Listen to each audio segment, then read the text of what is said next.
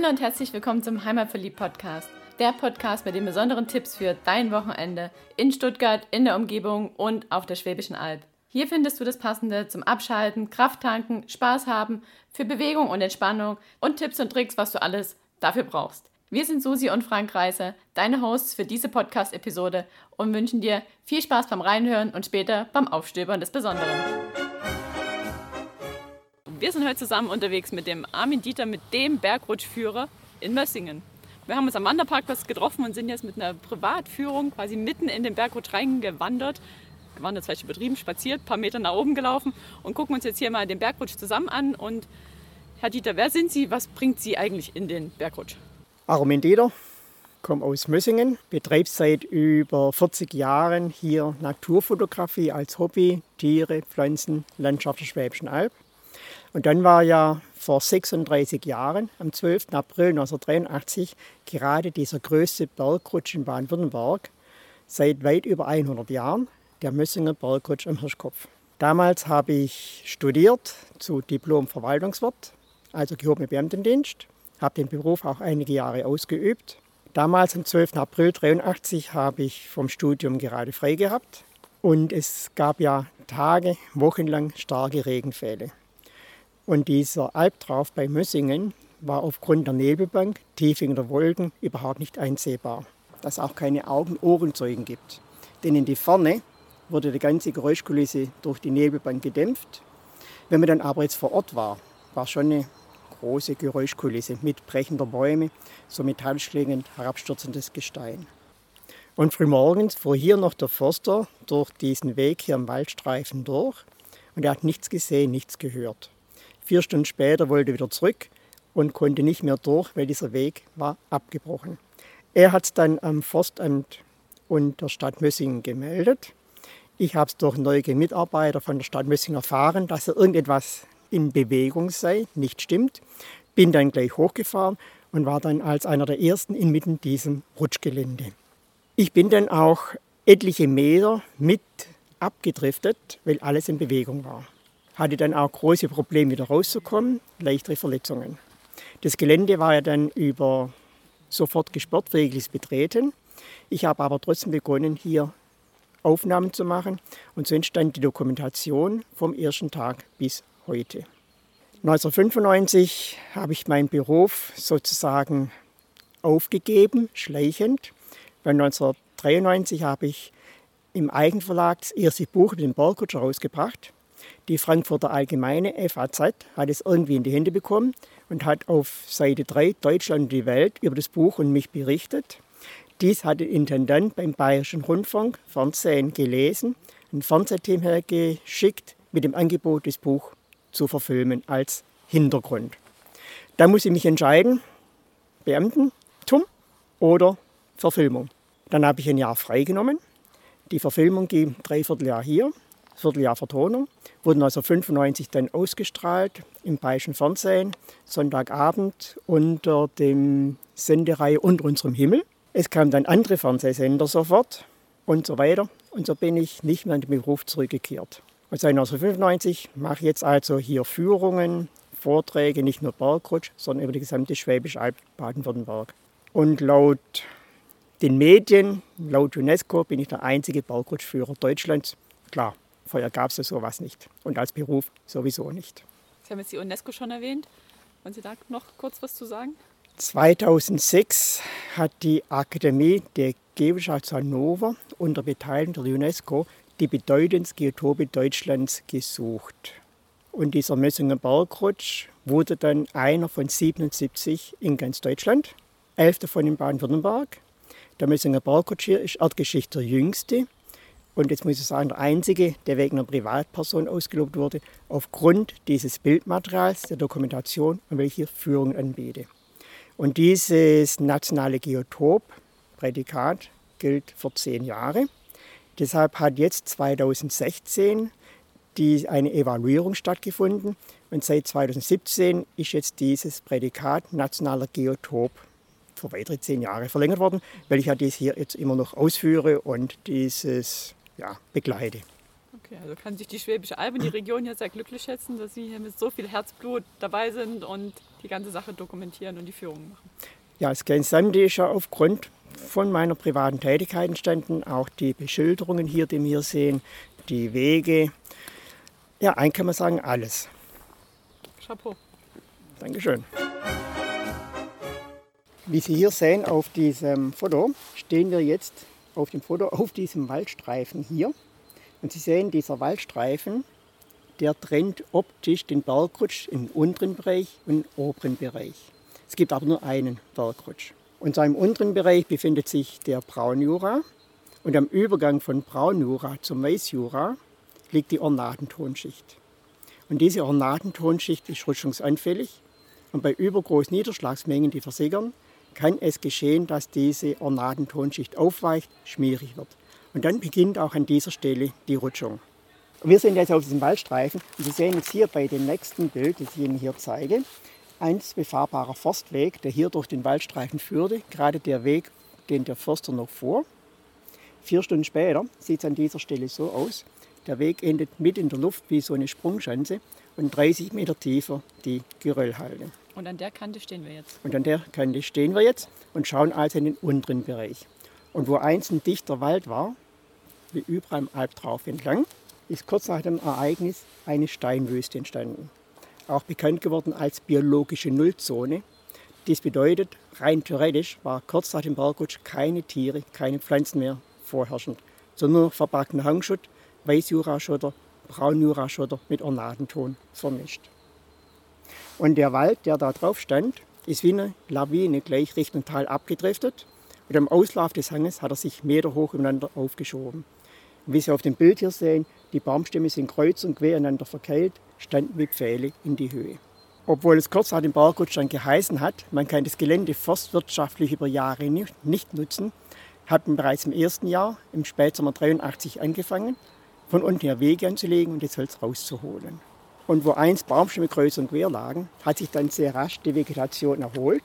Grund, man sieht hier drüben an der Kante, war einst eine Abbruchkante mit 8 Meter Höhe. Das heißt, bis auf 10 Meter ins Erdinnere rein ist alles Richtung Tal abgedriftet. Und somit hat sich hier die Althumusschicht, der Mutterboden, mit den Bäumen Richtung Tal transportiert. Nachdem die Bäume draußen waren, konnte es erdreich atmen. Samenflug hat Angriffsfläche und im Boden sind ja genügend Sämling, Wurzelwerk enthalten. Dann gab es Temperaturen, Bodennähe von 58 bis 65 Grad Celsius, wissenschaftlich gemessen. Grund, das Juragestein heizt sich sehr rasch auf und strahlt wieder ab. Ich vergleiche es immer so wie mit einem Kachelofen. Und dann durch Niederschlagsmengen, Regen, entstanden kleinere Tümpel, Oberflächenwasseransammlung. Dann sehen Sie ja, ist dieser Bergrutsch in der Mulde zwischen Hirschkopf und gegenüberliegend der Hausberg von Mössingen, der Fahrenberg. Sprich, da ist ja ein Kleinklima entwickelt, das sich schon richtig vom anderen Umgebungsbereich unterscheidet hat. Und dann kam hier sehr rasch die Vegetation empor. 1983 das Holz rausgeholt, 1984 beendet und 1987 sehen Sie hier bereits eine dichte Bodenvegetation, wo einst der Baumbestand kreuz und quer lag. Und man sieht, wenn man jetzt heute runterschaut, dass im unteren Bereich bereits ein dichter, hoher Jungwald steht. Und am Übergang, wo einst Baumstämme kreuz und quer lagen, zur sogenannten Steinwüste, Geröllhalde, entwickelt sich hier die Vegetation viel langsamer, weil hier blankes Geröll war so gut wie kein Humus. Da muss erst Humus und organische Substanzen bilden. Aber man sieht hier auch schon sehr rasch die Erstvegetation vorne an Hoflattich, Pionierpflanzen. Sprich, die Sukzession beginnt schon im ersten Jahr. Zwei Jahre später, 1985, hat der Hoflattich die gesamte Steinwüste mit Blätterteppich überzogen und somit sein Wurzelwerk vor der Sonneneinstrahlung geschützt. Dann sind die Temperaturen von einst um die 60 Grad weil das blanke Gestein bestrahlt wurde, auf 40 Grad gesunken. Und dann konnten auch andere Pflanzen gedeihen. Und sehr rasch kamen in Massen Walderdbeeren. Die sehen lecker aus. Orchideen, vorne an die Knabenkräuter, bereits 1987. Dann großblütige Fingerhut, Golddistel, Thymian. Und wissenschaftlich hat man hier in dieser Bergrutsch nachgewiesen, über 500 Pflanzenarten, die sich nach dem Rutsch ansiedelten. Und davon ca. 230 Arten, die es hier vorher nirgends gegeben hat. Wie muss man sich vorstellen, wie sind die Samen da herkommen? Wie kommen die da rein? Ganz genau. Hauptsächlich durch Wind. Man bedenkt, dass sich bei uns Sahara sein Wüstensand abregnet, für Sandkorn 100 Kilometer, 200 Kilometer Flug, 50 Kilometer Kreuzdistanz. Das fällt überall runter, Stadt, Land, Fluss. Muss nur Bodenbeschaffenheit, Feuchtigkeit, Temperatur stimmen, dass dies keimen konnte. Und das war hier in den ersten Jahren der Fall. Und in dieser Steinwüste hat sich natürlich alles viel langsamer hingezogen. Deshalb auch viele unterschiedliche Arten, weil nicht sofort der Sträucherbewuchs sich einstellte. Aber im Laufe der Zeit hat sich hier die Vegetation natürlich auch verändert. Es gibt immer wieder Orchideen, die kommen. Aber von Jahr zu Jahr setzt der natürliche Verdrängungseffekt ein. Das heißt, Kleinpflanzen werden durch höhere abgelöst, die durch größere Bäume zum Beispiel. Und ich sage mal, 80 Prozent der Arten, egal ob Tierpflanzen, sind jetzt schon wieder verschwunden. Schon kurz nach dem Bergrutsch haben sich Erstbesiedler hier eingestellt, und zwar vorne an der Dünensandlaufkäfer. Wie schon der Name sagt, Dünensand, er kommt dort vor, wenn möglich keine Vegetation vorhanden ist, Bodentemperatur Minimum 40 Grad Celsius. Der sieht interessant aus. Ja, und er kommt als Erstbesiedler, frisst andere Insekten. Wenn er aber als Erstbesiedler kommt. Und keine Insekten sind da? Genau, was macht er dann? Er frisst, ein, er frisst einfach Verwandtschaft. Oh. Und zwar sind hier diese Mandibeln. Wenn man den in die Hand nimmt, zwickt er einen so richtig. Da muss man aufpassen, wenn man ihn wieder wegnimmt vom Finger, dass man das nicht zerstört. Ja, und wo kommt der her? Dünensandlaufkäfer. Meters weg. Von den Dünensand her bestimmt nicht irgendwo. Nee, wenn wir rüberschauen, zum Beispiel im Fahrenberg da drüben, da sehen wir oben doch überall so kleinere Schichten freigelegt, Gesteinsmaterial. Und so ist hier am Hirschkopf auf der anderen Seite ist vor zig, zehntausend Jahren auch ein kleiner Bergrutsch gewesen. Und da gibt es oben noch eine Freistelle, eine Kante sozusagen. Und da gab es den Dünensandlaufkäfer noch immer. Jetzt hat bloß mal einer über den Berg rüber geschaut und hat geschrien, was sind wir denn so blöd und sind dahinter, da drüben gibt es ja viel mehr Steine. Da war er halt da. Nee, er kann also kurze Distanzen fliegen. Wenn man ihm aber zu nahe kommt, rennt er einfach weg. Deshalb Laufkäfer. Wenn man ihn dann nochmals auf die Pelle rückt, dann fliegt er weg. Aber ist sehr, sehr selten, dieser Dünensandlaufkäfer. Den jetzt auch noch? Den gibt es heute hier drin so gut wie nicht mehr. Er ist abgelöst durch den Feldsandlaufkäfer. Und Feld impliziert ja Vegetation und niedrige Temperaturen. Der Dünensandlaufkäfer ist meistens dieser Farbe, sechs Tanner. Und der Feldsandlaufkäfer hauptsächlich grün. Mhm. Und wo hat er sich jetzt hinterzogen? Oder wo gibt es denn hier noch in der Gegend? Den gibt es zum Beispiel jetzt gerade wieder auf der anderen Seite noch von diesem Berg am Hirschkopf, drüben im Fahrenberg. Es gibt schon ein paar kleinere Stellen. Überall, wo solche Freikanten sind entlang des Albtraufs, kann man ihn eigentlich, wenn man Glück hat, mal antreffen. Aber insgesamt trotzdem sehr selten.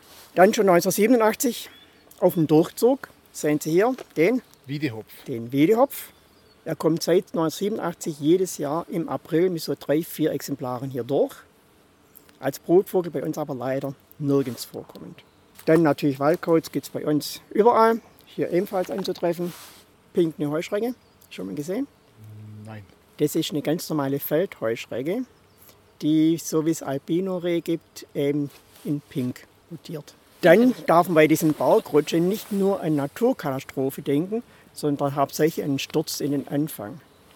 In einem der Bergrutsche gibt es jetzt nämlich den europaweit geschützten, sehr seltenen Alpenbock, den Sie auf diesem Bild ja sehen. Alpenbockkäfer. Ja, Alpenbock. Käfer braucht man nicht anfangen, Alpenbock. Okay, aber wenn man es jetzt nur so hört, stelle ich mir unter Alpenbock was anderes vor. Genau. Ein, einer unserer schönsten Käfer. Alpenbock hat für mich vier Füße und ist kuschelig. Ja, auf was man auch eingehen sollte, die Gewässer. Bereits im ersten Jahr gab es ja durch Oberflächenwasseransammlung kleinere Gewässer. Von Jahr zu Jahr gab es mehr und teilweise bis zu 100 Meter lang und bis zu 40 Meter breit. Hier zum Beispiel 1984 in dieser Steinwüste hat sie durch Oberflächenwasseransammlung dieses Gewässer gebildet. Der ist jetzt nur 17 Meter lang, so circa 6, 7 Meter breit, umgeben mit verwachsenem Hangschutt und im Hintergrund sehen Sie als schwarze Silhouette den Fahrenberg. Letztes Jahr sieht dieses Gewässer so aus. Verlandet, mit Bewuchs drüber, im Hintergrund zum Beweis, gleicher Bildausschnitt, der Fachenberg. Und jetzt zeige ich Ihnen mal auf, wie ein Gewässer verschwindet, beziehungsweise erst entsteht und dann wieder verschwindet im Zeitraum von knapp 30 Jahren. Beginnen wir 1985 mit dieser Baumgruppe. Im Mitten der Grillhalde, sozusagen als Alibi-Funktion drin gelassen. Sie sehen hier einen Holzabweg mit Radspuren und in der Mitte sehen Sie unseren Beweisbaum, dieser hohe Baum. Mhm. Zwei Jahre später, 1987, sieht schon so aus. Es hat sich durch Oberflächenwasseransammlung ein Tümpel gebildet. Der Holzabweg endet im Gewässer. Unsere Baumgruppe, Beweisbaum. Wasserfläche ohne Vegetation. 1985, 1987. Aber sieht schon gemütlich aus. Ja. Vier Jahre später, 1991, der Tümpel mit Rohkolbenschilf überwuchert. Baumgruppe zusammengestürzt bei Marsch. Beweisbaum bleibt stehen. 2008, gleiche Bildausschnitt. Tümpel fast verlandet. Links, rechts sehen Sie hoher Bewuchs. Unser Beweisbaum sehen Sie hier mit Pfeil gekennzeichnet, weil ein Jahr zuvor durch Orkan Kyrill geköpft worden. Der Hals steht noch, Bildausschnitt aber genau gleich. Und heute steht dieser geköpfte Baum so im Jungwald. Und jetzt hat sich dieser Baum 1987 niemals träumen lassen, dass er irgendwann mal wieder mitten im Wald steht, weit und breit kein Baum ist. Wenn ich es fotografiert hätte, wären es vielleicht auch Probleme, dies so zu glauben. Und heute gibt es im unteren Bereich nur noch ein Gewässer, knapp 100 Meter lang, von 1,40 Meter breit noch 20 Meter breit. Alle anderen sind verschwunden, verlandet. Und wenn ich von Gewässer rede, meine ich einen Tümpel, der ganzjährig Wasser führt und nicht nur nach starken Regenfällen. Da haben wir dann überall irgendwelche Tümpel stehen. In diesen Gewässern gab es dann eine große Überraschung. Was sehen Sie hier? Eine Schildkröte. Sehr gut. Also Welche? ein Schildkrötenköpfchen. Warte, ich habe es gelesen, weißt du es noch? Ja. Also, in den ersten Jahren gab es hier als große Überraschung die vom Aussterben bedrohte europäische Sumpfschildkröte. Und seit weit über 40 Jahren beobachtet die europäische Sumpfschildkröte in verschiedenen Gewässern im Raum Mössingen. Und einer dieser Gewässer ist keine 400 Meter weg. So, ist diese, so sind von diesem Gewässer hier Exemplare hier reingelaufen, eingewandert, haben sich hier drin einige Jahre aufgehalten. Heute gibt es in Bargutsch keine Sumpfschildkröten mehr, weil die Gewässer, wo sie vorkamen, verschwunden sind. Und das letzte große Gewässer ist für die Sumpfschildkröte ungeeignet, weil ebenfalls schon dicht bewachsen. Und hier sehen wir ein erwachsenes Tier, 20 cm lang. Das ist groß. Dies ist ein Jungtier. Das war ungefähr so groß wie ein Daumen. Ich kann man sich irgendwie gar nicht vorstellen. Das ist so lange ja. nicht her. Und dann gab es hier Tiere, die, die kenne ja. von Bali, aber bestimmt nicht von der Schwäbischen Alb. Oder was sehen Sie hier auf diesem Bild? Wie fotografiert man wirklich Zehntausende von Frösche auf einem Bild? Geht nur bei Gegenlicht. Und jeder Lichtpunkt, den Sie hier sehen, ist der Kopf eines Frosches. Wenn ein Frosch aus dem Wasser rausschaut, Wasserspiegel durchbrochen, Kopf nass, Sonne, leuchtet Gehen wir näher ran zum Beweis sieht es so aus. Und in solch einer Masse wie hier habe ich es bisher nur hier gesehen, sonst nirgends. Und dann gibt es, man muss sagen, sehr wahrscheinlich Millionen von Kolbern. Heute gibt es diese Anzahl der Frösche nicht mehr, nicht mehr den Tausender, Zehntausender Zahlen, aber immer noch würde ich sagen, ziemlich viel, also um die Tausend sind es auf jeden Fall noch, die hier ableichen. Und dementsprechend ist die Akustik, wenn es losgeht, hier richtig toll. Also jetzt in den nächsten Tagen müsste es irgendwann mal losgehen. So, wenn man jetzt hier in ein paar Jahren herkommt und darunter schaut, wird ja heute schon problematisch, dass man dies als Berggut deklarieren kann, aufgrund dieser Vegetation, die sich mittlerweile einstellte. Und so ist es dann auch, finde ich, wichtig, dass bei einer Führung dabei ist, dass man den Vergleich auf den Bildern sieht, dass man erklärt bekommt, was hier überhaupt geschehen ist. Wenn man alleine durchläuft, ist ein Spaziergang, eine kleine Wanderung. Man erkennt aber an vielen Stellen die Naturereignisse des Geschehen nicht mehr. Nee, man sieht ja so einen Huppel oder dass ein bisschen ein Abhang ist, aber was da passiert, das kann man sich irgendwie nicht vorstellen, oder? Genau, und deshalb gehen wir jetzt in diesem Bereich, wo heute noch jeder beeindruckt ist, wo man noch richtig was sehen kann. Und zwar zur Steilwand. So, wir sind jetzt umgezogen, stehen jetzt praktischerweise schön in der Sonne. Wir haben ja die ganze Zeit jetzt über den unteren Teil von dem Bergrutsch gesprochen, aber Sie hatten ja gesagt, es ist ein Bergrutsch, keine zwei. Und wir stehen jetzt vor einer ziemlich imposanten Steilwand. Wie kommt die hierher? Ja, das stimmt. Wenn man diesen Bergrutsch auf Luftbildern anschaut oder hier selber durchgeht, ist im oberen Drittel ein alter, stehen gebliebener Waldstreifen, wo wir uns jetzt befinden. Und von diesem aus sehen wir auf den unteren Bereich und auch auf den oberen Bereich. Und dann könnte man vermuten, dass es zwei verschiedene Bergrutsche sind, obwohl es ja nur einen gibt. Und dieser Waldstreifen ist bei diesem Bergrutsch 1983 einfach parallel verschoben worden.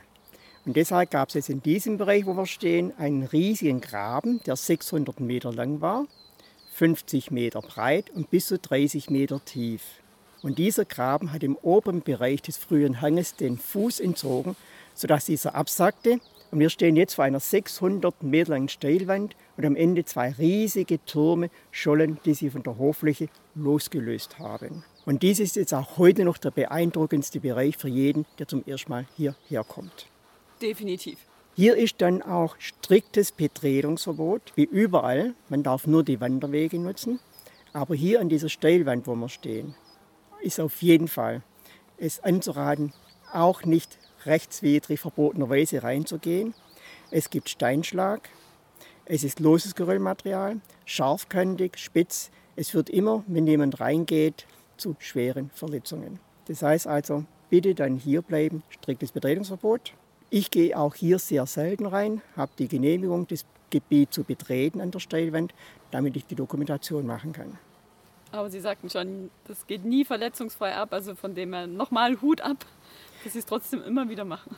Ja, weil sie geht ja sehr steil hoch und man kommt immer wieder ins Rutschen oder man stolpert. Und weil es scharfkantig spitz ist, haben sie sofort Hände, Beine, sonst was aufgeschnitten, in Anführungszeichen, einfach verletzt.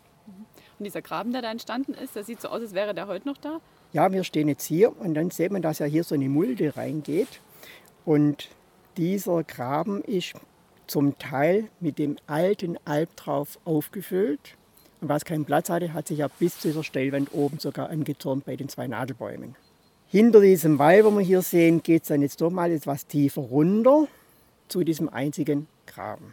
Wir schauen jetzt hier in diese Steilwand und Sie sehen, dass das Gesteinsmaterial bzw. die Gesteinsschichten bis nach oben freigelegt sind zur Hochfläche. Schaut man jetzt hier links rüber, sehen, dass im oberen Drittel aber der Hang noch bewaldet ist.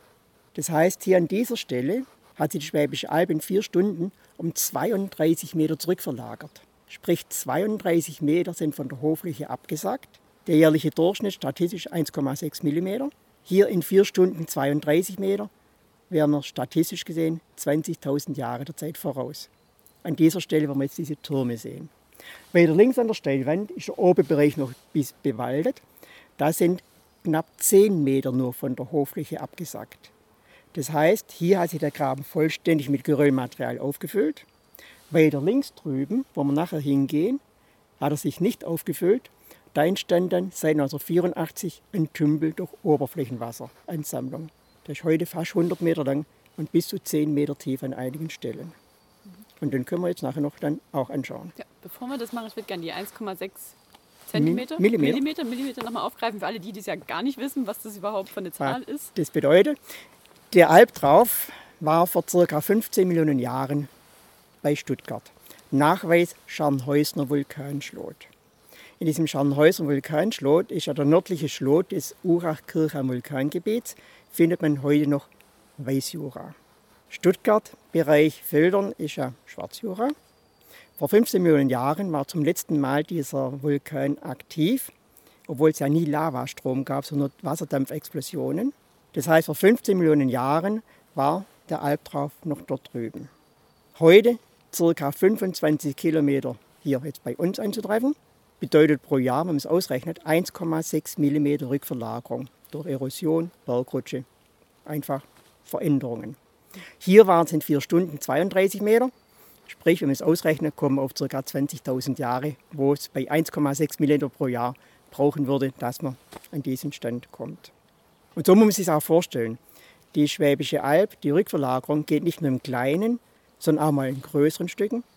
Oder wie vor sechs Jahren, 2013 im Albtrauf bei Mössingen, gab es ja mehrere Bergrutsche an einem Tag. Und so kann man jetzt, wenn das so weitergehen, spekulieren, dass vielleicht so in 30 Millionen Jahren die Schwäbische Alb vollständig verschwunden ist. Darum kommt unbedingt heute. Genau. Morgen kann es zu spät sein. Genau. Gut, dann gehen wir jetzt noch rüber in den Tümpel. Okay. Wir stehen ja jetzt in diesem Bereich an dem Graben, der sich gebildet hat, weil sich dieser Waldstreifen im Fachjargon heißt Verebnungsleiste Horst nach vorne verschoben hat. Und da hat sich aufgrund von Niederschlagsmengen Oberflächenwasser ein Tümpel von über 100 Meter Länge gebildet, an manchen Stellen noch 10 Meter tief. Dieses Gewässer ist ideal für Amphibien, für Frösche, für Erdkröten. Beobachten kann man hier und wieder auch die Ringelnatter. Dann natürlich Libellen im Hochsommer, wenn sie dann schlüpfen. Leider ist aber dieser Bereich fürs Betreten verboten, sondern nur mit einer Führung genehmigt. Weil dieses Gewässer ist in manchen Bereichen so mit Laub aufgefüllt, dass man dann auch keinen Übergang sieht. Wenn man zu weit reingeht, kann es sein, man bricht dort ebenfalls ein oder bekommt auf jeden Fall mal einen nassen Körper. Was gefährlich ist, wirklich nicht absehbar, ist im Herbst, wenn das Laub runterfällt.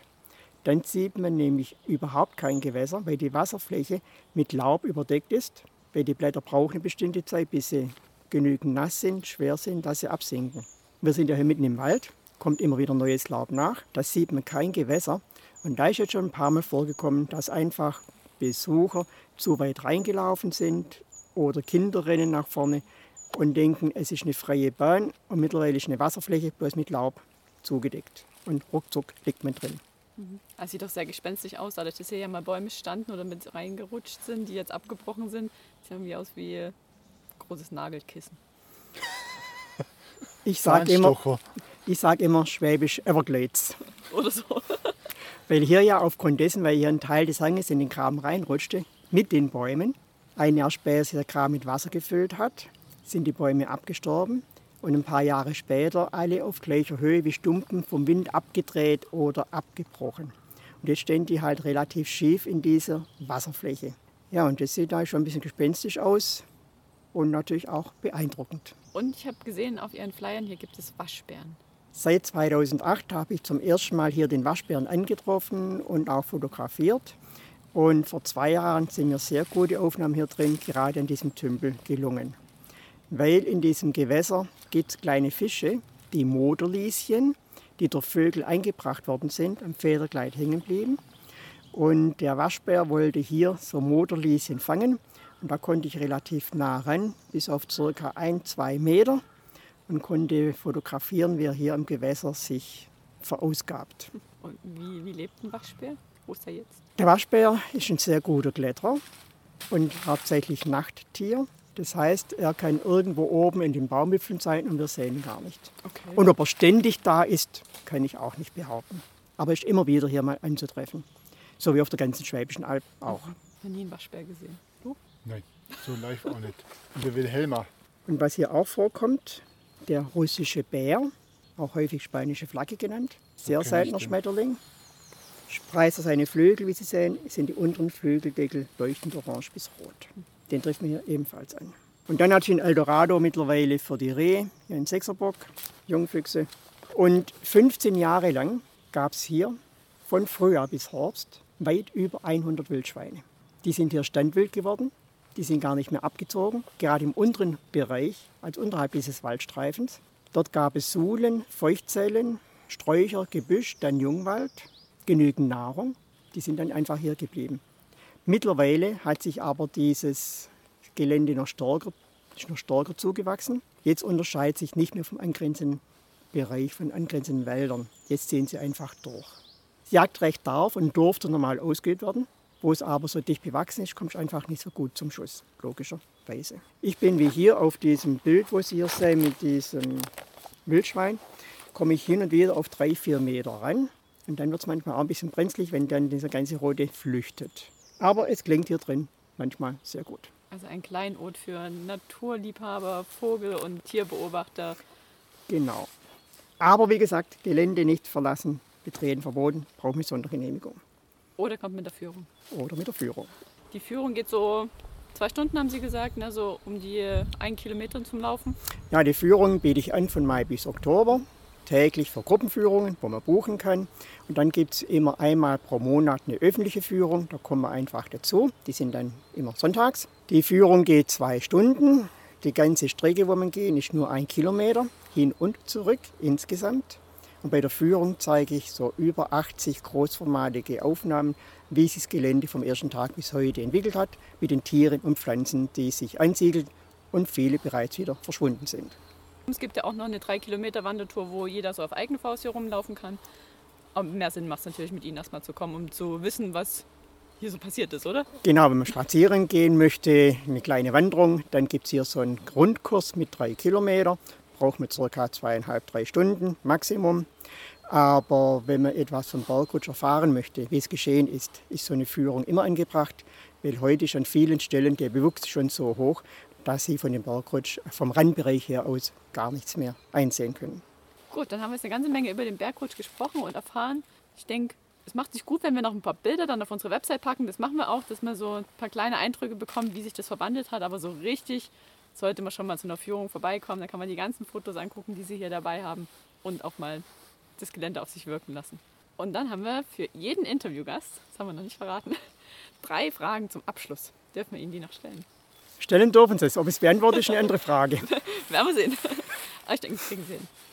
Die erste Frage ist, was ist Ihr Geheimtipp in der Region? Region Schwäbische Alb, mal abgesehen vom Bergrutsch. Abgesehen vom Bergrutsch wird schon problematisch. Was ein Leben lang im Bergrutsch verbringt, ne? Ja, weil das ja das einzigste in Baden-Württemberg ist. Man kann sagen, ja, nördlich der Alpen deutschlandweit so eine riesige Rutschfläche, wo man beobachten kann, wie sich die Natur von selbst wieder erholt und auch heute noch begehbar ist. Dann würde ich sagen Donautal. Das ist eine gute Antwort. Die zweite Frage ist, was vermissen Sie am meisten, wenn Sie nicht hier sind? Also ich muss sagen, ich war außer dreimal in der Camargue und einmal in Moskau noch nirgends im Urlaub. Ich halte mich immer in Baden-Württemberg auf, weil ich finde, man braucht gar nicht so weit schweifen.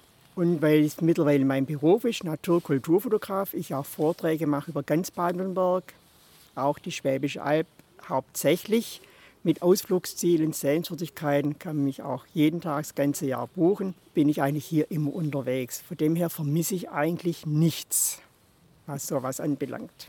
Sie sorgen halt dafür, dass Sie immer da sind, wo Sie ganz sein wollen. Genau. So soll es sein. Und die dritte Frage, die wird jetzt vielleicht sogar ein bisschen tricky, weil man hört ja nicht wirklich, dass Sie von hier sind, aber Sie sprechen bestimmt noch Schwäbisch, oder? Äh, Ich bin Urschwab, Eben. komme direkt hier von Belze, von Messingen. Super. Und man kann auch sagen zum Beispiel, was kostet so? Meine Frage wäre jetzt gewesen, was ist Ihr Lieblingswort? Dankeschön. Was kostet so? Kostitzer. Das ist richtig Schwäbisches hier in dieser Region. Kastanien.